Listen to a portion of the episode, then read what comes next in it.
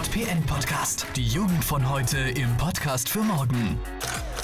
Mein Name ist Sarah, ich bin 19 Jahre alt und komme aus Hannover und bin dort auch Mitorganisatorin der Black Lives Matter Bewegung. Ich bin Kevan Tone Carboni und ich arbeite als Computerredakteur bei der Computerzeitschrift CT hier in Hannover. Wir sind Larissa und Daniel von der Jungen Presse Niedersachsen. Heute geht es um das Thema Diskriminierung. Sarah Danqua erzählt uns von ihren Erfahrungen. Und Kay Tone Carboni erklärt, wie und warum JournalistInnen diskriminierungsfrei berichten sollten. Ich habe vorher noch nie eine Demonstration organisiert. Ähm, deswegen ist das alles ein bisschen spontan entstanden, wenn man das so sagen kann. Ich habe eine WhatsApp-Gruppe erstellt mit meinen ähm, Freunden dann haben wir da drin halt besprochen, wie wir eine Demonstration organisieren könnten. Sarah ist schwarz und in Deutschland aufgewachsen. Seit kurzem engagiert sie sich in der Black Lives Matter Bewegung, die auf verschiedene Formen von Rassismus aufmerksam machen möchte. Kayvan ist Mitglied eines Vereins von Medienschaffenden. Ja, die neuen deutschen MedienmacherInnen stehen für Vielfalt in der Medienbranche dies ist halt ein Verband von äh, ganz unterschiedlichen Leuten, die gesagt haben, wir brauchen mehr Vielfalt in den Medien. Also auch ganz ähm, konkret äh, in Bezug auf People of Color und Migrationshintergrund. Äh, ähm, die halt unterschiedliche Angebote in, in diese Richtung machen. Auch Sarah findet, Schwarze kommen in den Medien zu kurz. Wenn man als schwarze Frau oder als schwarzer Mensch in Deutschland aufwächst und sich zum Beispiel TV-Shows anschaut oder die Nachrichten, da sieht man halt nur ganz wenige Leute, die so aussehen wie man selbst. Und das macht halt auch unterbewusst was mit einem, weil man sich dann irgendwie nicht zugehörig fühlt. Die neuen deutschen MedienmacherInnen geben ein Glossar heraus, das helfen soll, Menschen nicht auszuschließen. Das Heft hat der Verein 2014 herausgebracht. Es ist kostenlos. Kayvan hat das Glossar nicht erstellt, benutzt es aber immer wieder im Alltag. Er legt Wert auf die Wortwahl in journalistischen Texten, also auf politische Korrektheit. Das ist ganz wichtig zu wissen, dieser Begriff politische Korrektheit war schon jeher, also seit 40 Jahren, ein Kampfbegriff, der Sprachsensibilität diskreditieren sollte. Deswegen spreche ich von diskriminierungsfreier oder auch respektvoller Sprache. Man muss halt darauf achten, welche Wortwahl man trifft. Zum Beispiel in Hanau hatten wir das Problem, dass ja von einem fremdenfeindlichen Attentat, glaube ich, gesprochen worden ist. In Hanau hat im Februar 2020 ein Mann neun Personen in und vor zwei Shisha-Bars erschossen. Dann hat er seine Mutter und sich selbst umgebracht.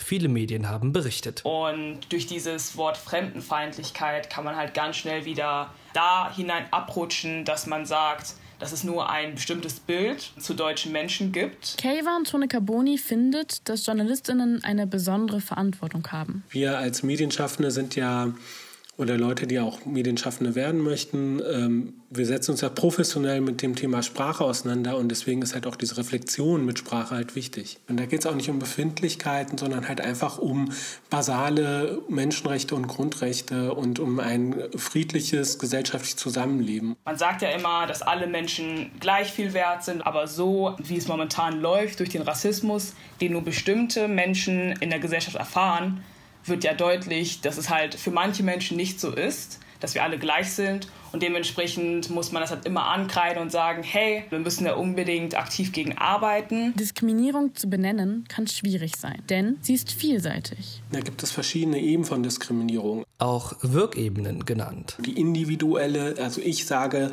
zu jemandem etwas Diskriminierendes und Ausgrenzendes, zum Beispiel, ich möchte keine äh, Ausländer als Nachbarn haben. Die zweite Wirkebene ist die institutionelle.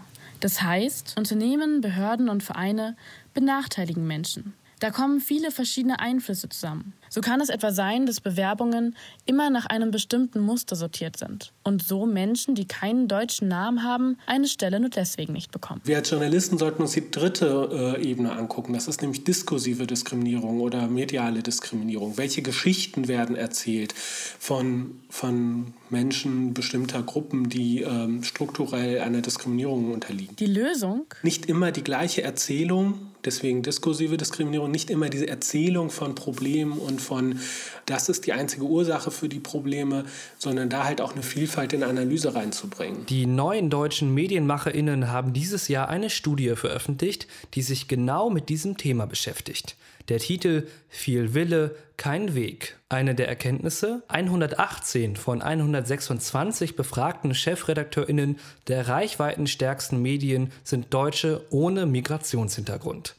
Fast keine Redaktion führt eine Statistik darüber, wie vielfältig sie aufgestellt ist, so die neuen deutschen MedienmacherInnen. Ähnliche Probleme gibt es auch in anderen Teilen der Gesellschaft. Dabei ist halt echt am wichtigsten, dass man halt sein, seine eigenen Privilegien erkennt und diese natürlich auch nutzt, um einen Wandel in der Gesellschaft anzukurbeln. Also hin zu mehr Unterschiedlichkeit auch in den Redaktionen? Also ich persönlich ähm, habe das Gefühl, dass sich da schon einiges tut und dass mehr Vielfalt sichtbar ist, aber dass noch ein langer weiter Weg gegangen werden muss. Was viele Menschen noch ganz oft denken, dass Deutschland kein Rassismusproblem hat, sondern nur die USA. Das ist halt grundlegend falsch und deswegen finde ich es halt immer wieder wichtig zu zeigen, dass es auch in Deutschland ein Problem gibt. Eine durchmischte Redaktion bringt einige Vorteile mit sich, sagt Kayvan. Vielfalt ist wichtig, um halt auch diese verschiedenen Erfahrungen mit reinzubringen. Wenn aber ich eine vielfältige äh, Redaktion habe, die ähm, aus unterschiedlichen Milieus kommt und mit unterschiedlichen Erfahrungen, Lebenserfahrungen kommt,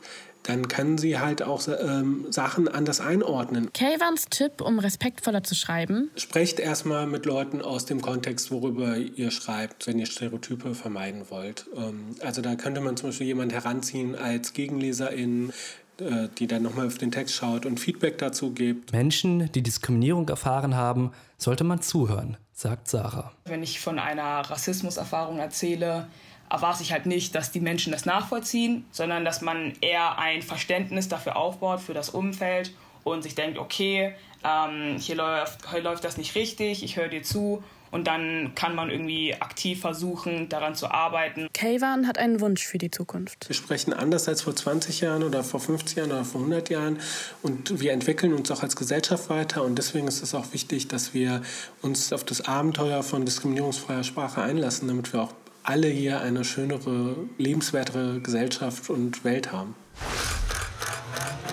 Dein JPN-Podcast. Die Jugend von heute im Podcast für morgen. Folgt uns auf Instagram und Facebook oder besucht unsere Website deinejpn.de.